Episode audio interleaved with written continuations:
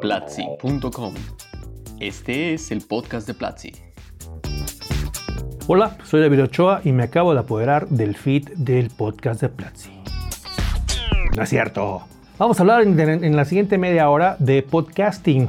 Me invitaron a hablar de ese tema en el que llevo ya algunos años y tocamos temas muy interesantes como la creación, la historia, por qué y cosas muy interesantes que van a escuchar ustedes a continuación. No se espanten, aquí está Win y César.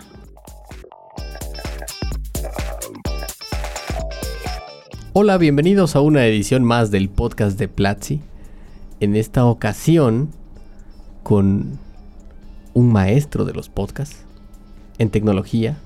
Seguramente, seguramente, espero, querida audiencia de Platzi, que alguna vez hayan escuchado Byte Podcast, tecnología aplicada a la vida. Hoy nos acompaña David Ochoa. Hola David, ¿cómo estás? ¿Cómo estás, Win? Muy bien, muchas gracias. Encantado de estar aquí. Y también está Fajardo, que le encanta estar en el podcast de Platzi. E-, es mi segunda vez. Después de que me dijiste que el que grabamos la primera vez fue de los mejores rankeados, dije, no, pues tengo que estar ahí, o sea, hay que, hay que repetir ese... El ego me obligó a estar en esta sala. Eso es cierto, quiero decir que grabamos un podcast eh, Fajardo y yo, y ha sido de los más escuchados en la historia del podcast de Platzi. También he de, decir que después de que publicamos ese tardamos como 30 días sin publicar. Y eso hizo que fuera... Eso, puede ser que... eso ayuda a las descargas. Cuando no hay otra cosa que descargar es... Se quedan ahí y lo vuelven a escuchar una y otra vez. De hecho, ahorita nos va a decir exactamente por qué fue que sucedió. Por eso trajimos un experto. Y aunque no lo he escuchado, puede ser... Me enteré, me enteré por ahí que, César es un eh, locutor consumado entonces, no sé si, si utilizó alguna de sus voces en esa edición. Y por ahí puede venir toda, también toda la fanaticada. Eso puede ser, ¿eh? ¿No? Pero bueno, ya, entrando en materia, para los que no saben quién es David Ochoa y qué es Byte Podcast, cuéntanos, David. Bueno, Byte Podcast es un podcast de tecnología que pueden ustedes escuchar en bytepodcast.com. ¿Por qué empiezo con el comercial? Bueno, eh, la idea es que si, si, a ustedes les interesa la tecnología, pueden ustedes escuchar desde noticias, Em, recomendaciones de, gadgets, reseñas, bookmarks, aplicaciones, todo relacionado con la tecnología, pero de una manera muy alivianada. Sí hablamos a veces de cloud y de machine learning, pero de una manera que pueda entender, por ejemplo, eh, mi mamá. Mi mamá ya está grande. ¿no? Esto lleva muchos años, 14 años, y em, esto ha hecho que el público, la audiencia ha ido creciendo y por eso a veces piden cosas un poco más avanzadas. Pero la idea siempre ha sido algo aterrizado, algo que nos ayude a, ver la tecnología como una aliada. Em, en el episodio anterior, por ejemplo, hablé de tres cosas en particular que están en México, que pueden comprar ya y que les van a hacer la vida más fácil eh, a una ama de casa, a, una, a un geek, a una persona común y corriente o a un empresario pequeño. Ese tipo de cosas pueden ustedes escuchar cada semana en un programa de media hora que como les digo tiene 14 años y ha pasado por diferentes eh, cambios, que es lo que vamos a platicar aquí. Sí, eso, eso iba a decir. Lo primero que me llama la atención es que lleve 14 años. Platicábamos con Fajardo y qué estábamos haciendo hace 14 años y cómo consumíamos contenido. Yo consumía Burundis en ese entonces, probablemente. Gusanito.com. cosas así, pero a, a, mí dentro de las cosas que me parecen como muy eh, atractivas preguntarte o conversar, conversar contigo es, ahorita por ejemplo mencionabas, mi podcast está disponible en un punto .com, ¿no? Y tal vez, o sea, ¿cómo surgió eso cuando tú hace 14 años dijiste, ok, voy a hacer un podcast? Que, que, en ese entonces pues tal vez una alternativa lógica probablemente hubiera sido voy a hacer un programa de radio, pero tal vez tú dijiste no voy a hacer un podcast y entonces tú tenías que conseguir pues, un host, un hosting, tenías que conseguir un .com, tenías que conseguir todo eso, montarlo, eh, cosas que probablemente requerían conocimientos técnicos muy avanzados, eh, que hoy en día pueden parecer lógicos o googleables, pero en ese entonces no sé qué tan complejo fue, o cómo fue que dijiste, ok, podcast y ¿dónde lo subo? ¿Cómo hago que la gente me escuche? Muy bien, vamos a tener que transportarnos y aquí quedaría bien esa musiquita de, arpa de cuando en la tele vas al pasado. Estamos hablando del año 2005.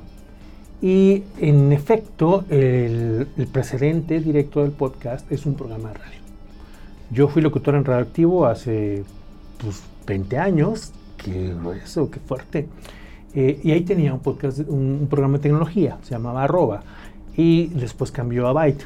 Cuando terminó la estación, em, empecé a, a, producir estos, estos audios y los subía a internet a como podía y en realidad no fueron muchos, pero había un par que estaban ahí y como había mucha gente que todavía lo seguía, lo descargaban y no sabíamos que, que existían los podcasts. A lo mucho existía la radio en línea.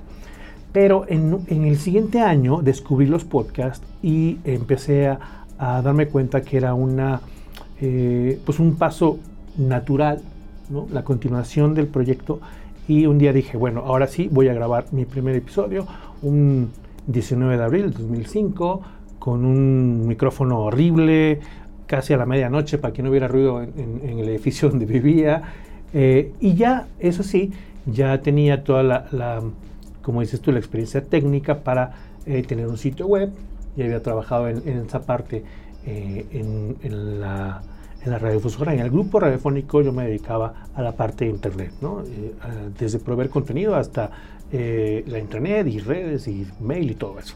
Entonces lo, técnico ya había estado ahí ya tenía un, un, dominio registrado, ahí simplemente lo monté, pero a partir de ahí sale Em, al mundo lo que es un podcast, en realidad gracias al empuje que le dieron un, podcaster muy famoso que era antes trabajar en MTV, em, Adam Curry, y él que era como todo glamour y, fama y todo, se juntó con un geek, Dave Weiner, que era el que había inventado o perfeccionado el, el formato RSS, el feed.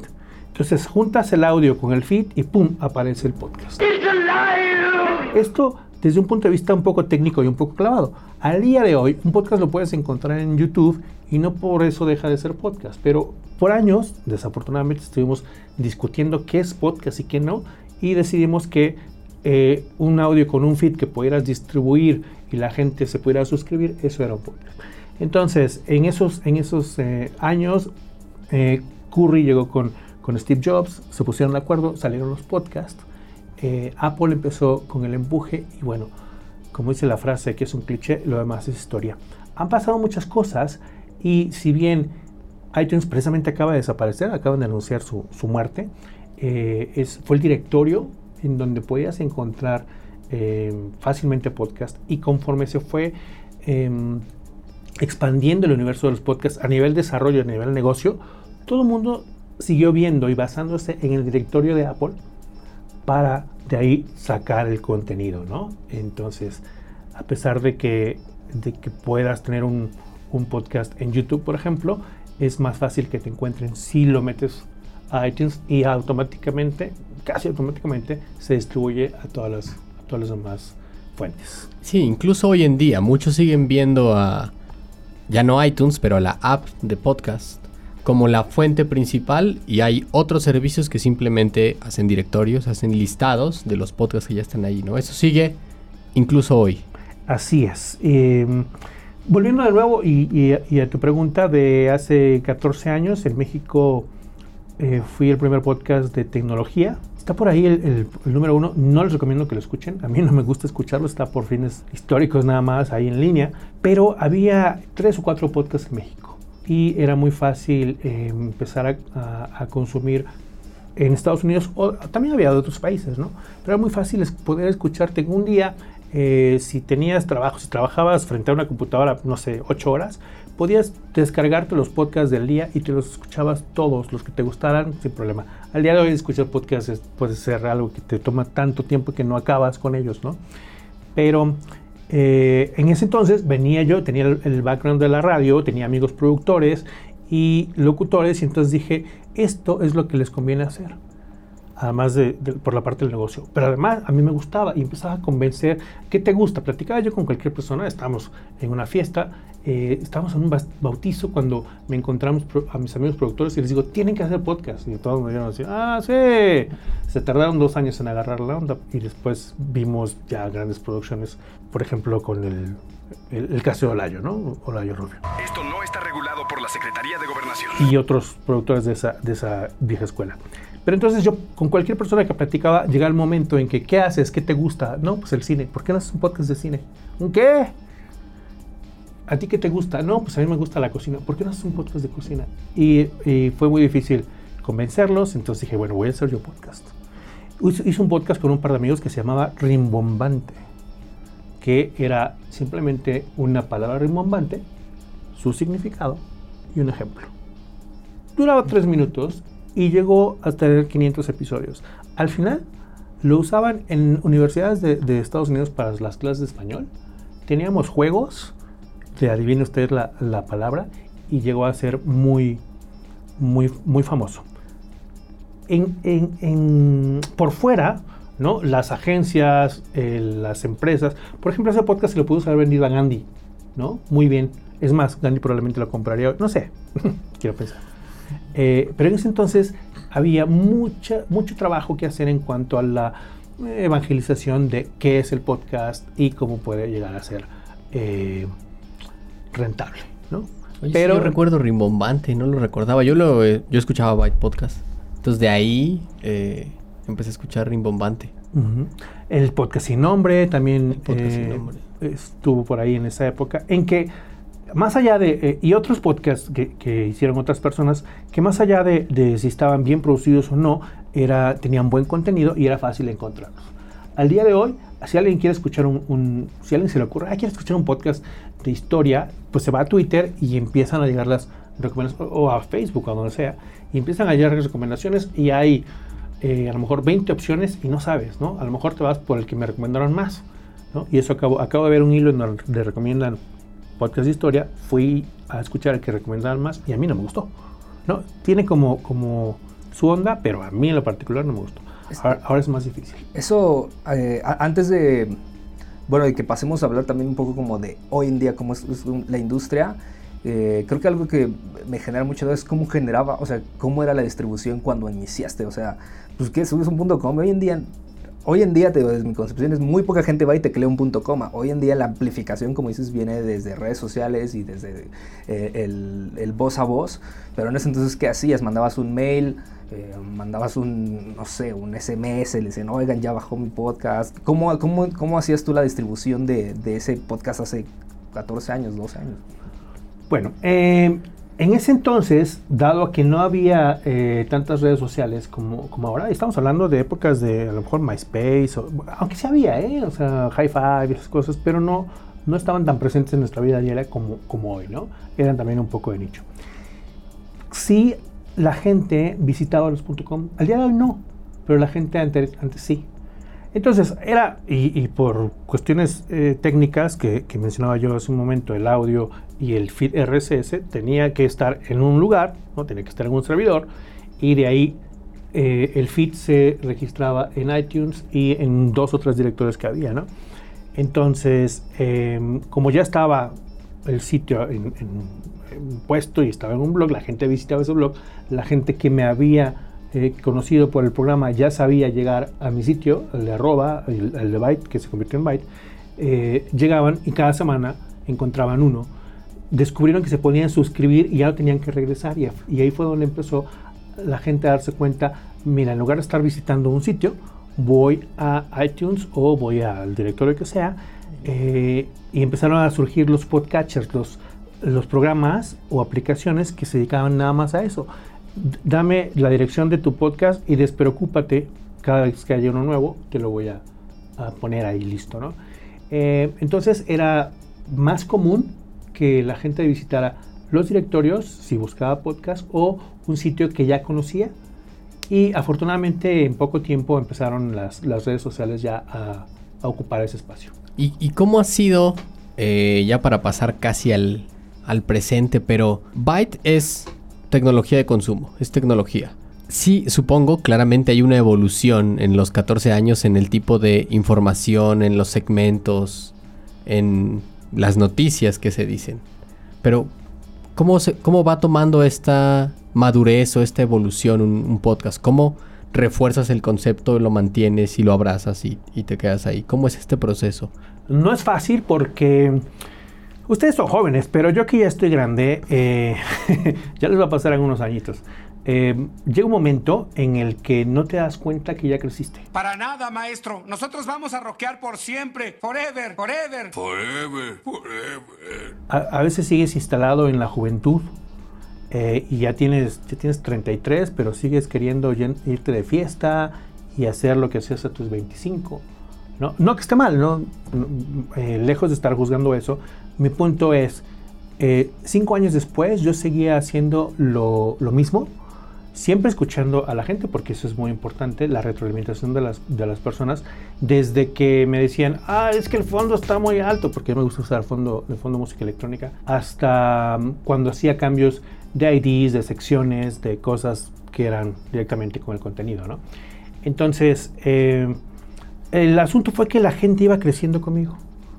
Y los que había eh, captado en el programa de radio eran los, los que estaban estudiando. Me decían, no, pues yo te escuché en la radio, yo decidí estudiar sistemas y ahora soy el gerente de TI de mi empresa, ¿no? Y había quien decía, pues yo no entiendo la mitad, pero está interesante, entonces por eso lo escucho.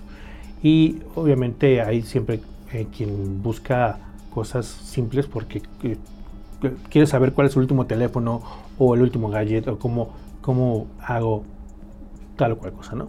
Entonces, al principio eh, yo no le ponía mucha atención porque iba con, con mi público, íbamos creciendo y, eh, eso eh, provocaba que dejara como a los nuevos, a los que conocían, así como que con la mitad del contenido. Cuando me di cuenta eh, a la mitad de este tiempo, a lo mejor 5 o 7 años, evaluar, al evaluar las respuestas que tenía, los mails que recibía y lo que quería la gente, me di cuenta que ya había como, como otra, llamémosle otra generación, otra camada de gente que no era tan eh, avanzada, tan usuario avanzado, eh, y de repente tenía que hablar de temas como de nube, llevamos ocho años hablando, ¿no? Eh, y pasaron tres años para que la gente le entendiera, ¿no? O, o se acostumbrara, no para que le entendiera, sino para que se acostumbrara y para que conectara, ¿no? Y entonces, eh, la nube es internet, ah, ok, la nube es internet, ¿no? Eh, y después, es que el Big Data, ah, el Big Data, sí. Y cuando teníamos ya un ejemplo de una empresa que en lugar de tener sus, sus servidores en un cuarto refrigerado, eh, eh, lo- los movía y ahora todo estaba para allá y el análisis lo hacían las computadoras, ah, ya conectaban todo, ¿no? Entonces ha sido un, un- un camino arduo en el que la mitad se queda en que, no, a mí nada más háblame de gadgets, ¿no? Em, pero básico, para contestar tu pregunta, es tomar siempre en cuenta la retroalimentación de la gente. ¿Qué gente te está escuchando? ¿Qué quieren las, qué quieren las personas? Eh, ha- hay herramientas, desafortunadamente es difícil en audio saber si, si te escucharon, ¿no? En YouTube puedes ver que, que cuánto tiempo, porque desde ellos su player tiene el análisis de que en el minuto 13 todo el mundo le paró, ¿no? En, este caso, en el audio no, no se puede, a menos que tengas tu propio player, pero es difícil, eh, porque tú nada más sabes que lo descargaron, no saben qué dejaron de escuchar, si lo escucharon completo, ¿no? Entonces es muy importante la retroalimentación de la gente para, para saber por dónde ir. Oye, ahorita estabas hablando mucho sobre, eh, como, como decía Gwen, la gente que consumía tecnología eh, no solamente se incrementó, sino que la tecnología se fue al público mainstream. Ahora todo el mundo habla de tecnología sin necesidad de ser un programador eh, clavadísimo en lo que tenga que ver y servidores y todo, sino quieren que hables tecnología, incluso de, oye, enséñame cuál es el nuevo feature que sacó Instagram y eso que representa para mí. Y la tecnología se volvió un producto de consumo global. Y eso de alguna forma también sucedió con el podcast. Bueno, está sucediendo con el podcast. Y de las cosas que a mí me, me llamaban mucho la atención cuando hablamos contigo por primera vez es, ok, lo hiciste durante 14 años, bueno, lo llevas haciendo durante 14 años y el formato de consumo probablemente ha cambiado. Una de las cosas que ahorita mencionabas es, yo le, me gusta ponerle música, ¿no? De fondo. ¿Qué pasa ahora con la gente que la escucha como 1 por 2X, ¿no? Entonces esa música la ha de odiar, ¿no? Porque es como, es que yo lo quiero consumir rápido porque el, el formato de consumo y la tendencia de consumo es rápido el contenido, pero a profundidad, entonces por eso podcast está bien, porque me lo da a profundidad, pero no quiero escucharlo lento. Entonces, ¿cómo, cómo, te, cómo te está o cómo está evolucionando el- la industria del podcast? Específicamente probablemente también el tuyo, ¿no? Cómo se está adaptando a estos nuevos formatos de consumo, ahora que te consumen también en otras plataformas. eh, y sobre todo ahora que hay también una explosión de oferta, ¿no? Cuando dices, a ver, antes había yo, era el único podcast de tecnología y fue conociendo gente, pero ahorita hay 40 y 40 tienen diferentes perspectivas y otros tienen como con comedia y otros tienen como tal. Y a mí eso es como de las cosas que me generan mucha, eh, no, no sé cómo decirlo, como, no necesariamente ansiedad, pero es que es como ves el crecimiento que hoy en día en, en podcast ves un poco como la tendencia que fue el, video hace 10 años en YouTube, ¿no? Es como que todo el mundo está saltando ahí, todo el mundo está saltando ahí. Entonces, cuéntame un poquito de eso. eh, cómo, cómo, ¿Cómo se transforma hoy la tecnología a lo que es? Eh, ¿Cómo se transforma hoy el podcast a las tendencias de consumo actuales? Claro, te lo voy a dividir en- en dos partes para que sea más fácil y es el, el que escucha, el, el escucha y el consumo de, de los podcasts y, la producción, el podcaster, el que ha eh, creado todo ese contenido y cómo ha avanzado eso. Eh, la parte del puede escucha es fácil y no, eh, porque podríamos pensar para, para colores los gustos y en realidad desde hace mucho tiempo que se puede consumir, por ejemplo, mencionaste la velocidad alta en, un podcast, ¿no? También hay un, hay un debate de, de si, si está bien o no, más allá de, de- del ubicarnos en el bien y el mal, el, el objetivo que tenía la persona que, que genera ese contenido, ¿no? Y cómo lo está eh, usando la, gente. Pero em, ha habido una, una evolución clara en el consumo de, de los podcasts, eh, pero hacia, hacia el contenido. Es decir, al, al- en los primeros años era muy difícil eh, convencer a la gente primero de que, de que escuchara y después de que creara. En el 2007 hice unas jornadas de podcasting, no sé si fuiste, eh, y había, había por lo menos unas tres empresas que, que se dedicaban a eso y, fue muy fácil ahí crear una especie de, comunidad al principio y que ahí se generara eh, suficiente contenido para que la gente, ah, voy a ir a tomarlo. Y después eh, empezaron las redes sociales y empezaron las discusiones de si es radio o no es radio, si lo puedo hacer o no lo puedo hacer. Mi generación tenía, siempre tuvo la, el sueño de ser locutor de radio. Yo creo que las de ahora no, los las de ahora quieren ser youtubers, ¿no? Eh, eh, para, para mi generación había como un misticismo en, en el locutor de radio, pero este que hablaba todo así y, que no lo conocías nunca y, y que era eh, una especie de, de- de persona mística. Radio Universal en FM. Eso fue cambiando obviamente con el internet y con eh, las redes, pero eh, la gente empezó a, a- a interesarse más en el contenido, sea o no podcast. Ha habido como dos o tres intentos de hacer un, un revival del podcasting en, en México y en Latinoamérica, eh, de acuerdo a lo que ha pasado en países como Estados Unidos, que sí eh, revivió a, pa- a partir de, por ejemplo, Serial, que es un, muy famoso, y a partir de, ciertos movimientos comerciales, ¿no? Aquí en México como, que son llamadas de petate y comercialmente todavía no, no termina de funcionar. Pero entonces la gente puede y ha sabido que se encuentra el podcast no solamente en iTunes o no solamente en un.com y lo va a buscar, al día de hoy lo va a buscar a, a Google y a lo mejor lo encuentra en YouTube y por eso ahora Google ya tiene Google Podcast que se tardaron infinidad de tiempo para, para sacarlo. Eh, Spotify también. ¿no? y la gran, exactamente, la gran eh, marca de que el, el consumidor está ahora abocándose a los podcasts es Spotify. Spotify lo vio, dijo, como en su momento les platicaba yo, iTunes identificó y le dio el empuje al podcast, ahora Spotify, sobre todo en Latinoamérica y, y en España, es decir, con el mercado hispano, se ha abocado a proveer el, eh, el contenido, pero además ha comprado un par de empresas creadoras de contenido. Me, paso ahora a la parte de, la creación del podcast. Eh, durante muchos años estaban los productores que venían de la radio y teníamos el directorio de iTunes lleno de de programas que eran en realidad creados para radio, les- los recortaban y los subían nada más, a veces hasta, hasta con comerciales. Eh, y entonces los, los creadores independientes decían, eso no es podcast y, y mejor escucha el mío. Y, y entonces teníamos como esta, em, esta lucha eh, que, que en pocos casos, desafortunadamente, en pocos casos se resolvió elevando el nivel, la calidad de producción. ¿no? Eh, debería uno pensar que si va a escuchar, y está uno eh, acostumbrado a la radio, lo, que voy a encontrar en los podcasts es mínimo de esa calidad, ¿no?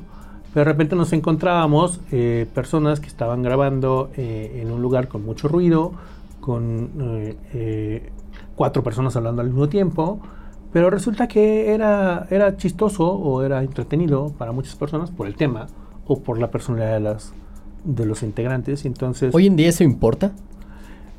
ah, sí, claro, el contenido. Yo creo que uno de los, de los grandes O sea, mitos es... nosotros estamos grabando debajo de una turbina de avión. Sí, sí, sí, pero no lo van a notar. ¿Por qué? Y a, y a esto me refiero. Porque va a haber un proceso de postproducción, va a haber alguien que le quite el ruido, va a haber alguien que se interese, Saludos, Carlitos. que se interese por el producto final y por lo que va a llegar a los oídos de, de- de quien lo consuma. Hay quienes no, hay quienes dicen, como yo soy bien chingón y le caigo bien a la gente, entonces lo grabo y que ellos, y, y como va, la gente lo baja. Eh, no tengo ejemplos a la mano, pero seguro hay muchos así. eh, no, no les importa mucho cómo lo hagan porque la gente lo sigue escuchando, les gusta, les hace reír, lo que sea, y lo siguen consumiendo. ¿no? Entonces, eh, yo por ejemplo en, en EduMac, aquí en México, di varias veces, varios, durante un año, varios cursos, y eh, en un curso de 15 horas, al día de hoy lo podemos hacer mucho más pequeño, porque entonces hablábamos de, de consolas y de, y de software y de micrófonos y de todo esto, y al día de hoy con el teléfono y de buena calidad, alguien puede hacer muy fácilmente un podcast. ¿Conocen Anchor? Sí.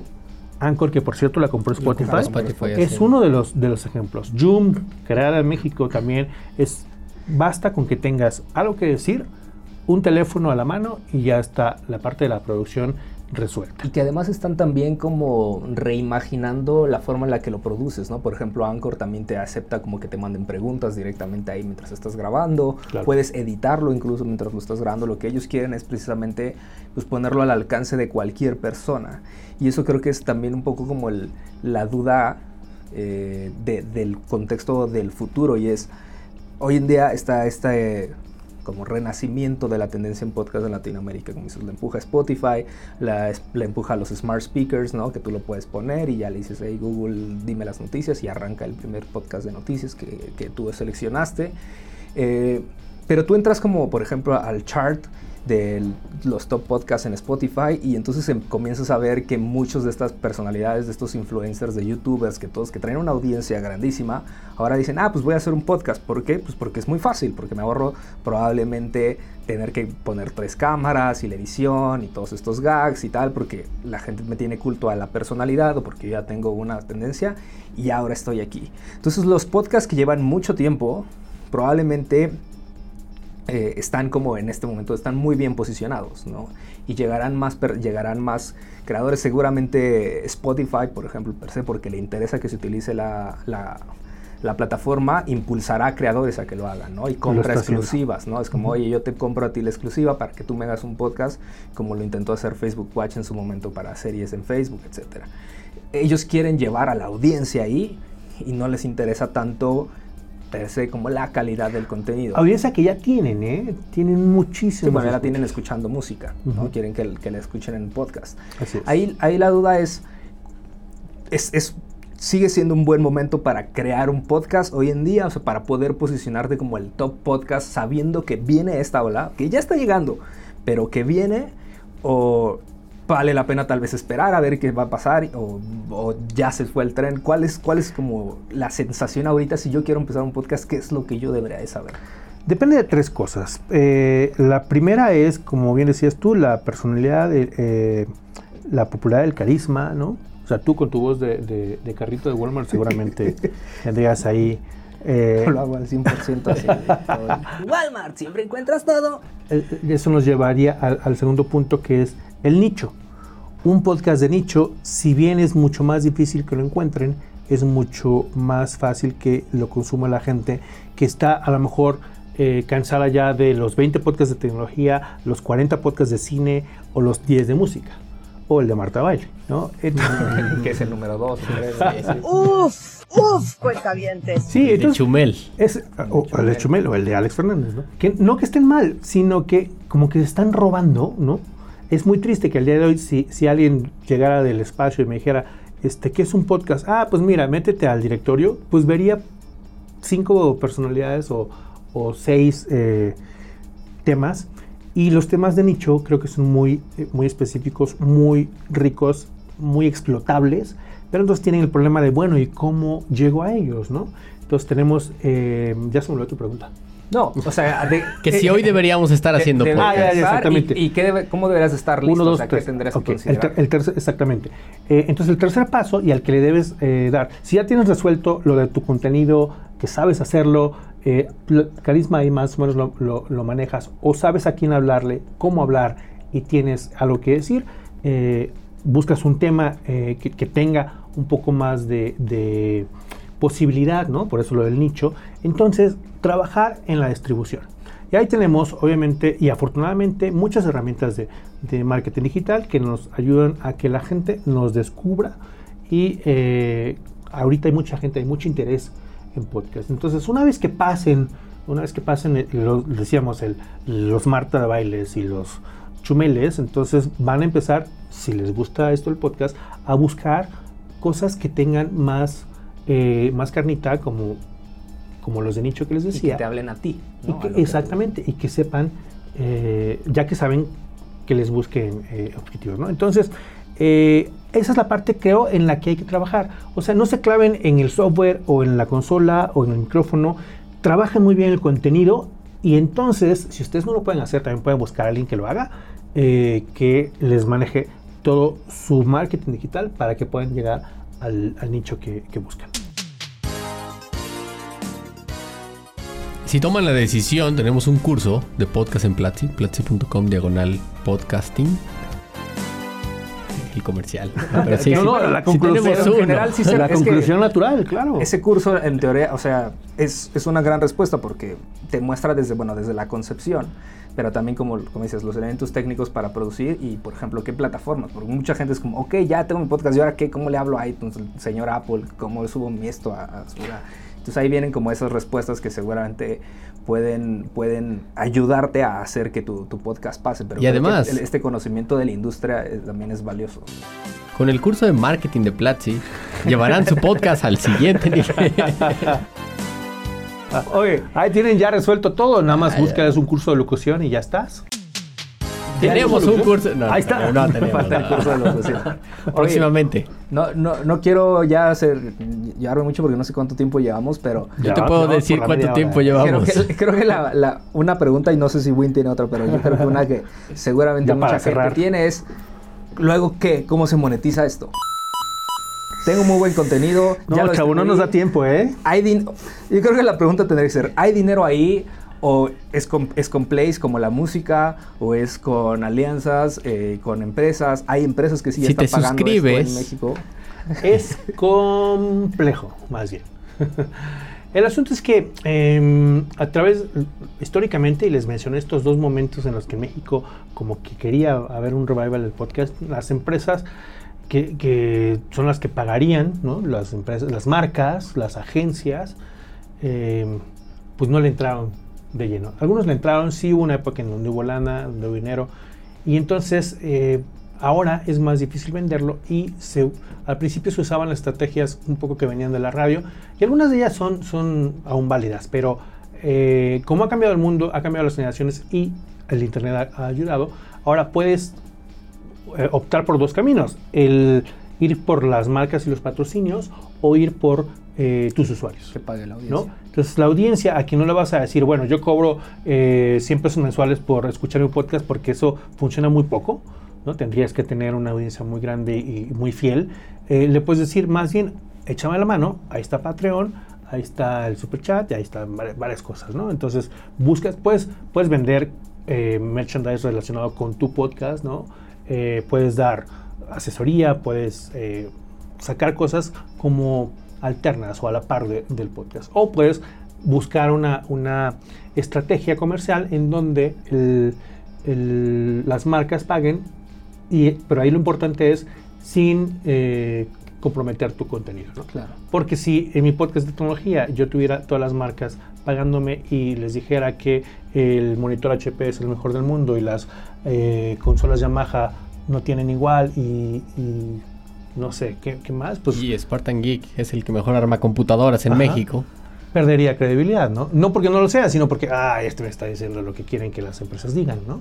Que es algo que yo eh, eh, he co- considerado lo más importante y es de lo que, digamos, mi, mi activo más valioso, ¿no? Eh, Pero la en tendencia, o sea, tu visión es tal vez eventualmente pase como, como pasa en Estados Unidos, que tú pones cualquier podcast y como, este podcast es patrocinado por Platzi, educación online. efecti-".